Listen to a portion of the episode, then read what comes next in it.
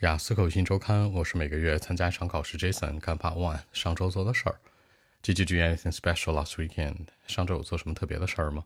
没有，没做什么特别的，跟往常一样，去喝点东西啊，去健身房，然后呢跟朋友聊聊天什么的，做点运动，这是我做的所有的事儿。其实呢，每一周都是这样。OK，actually not really. Nope, I didn't. I was like as usual.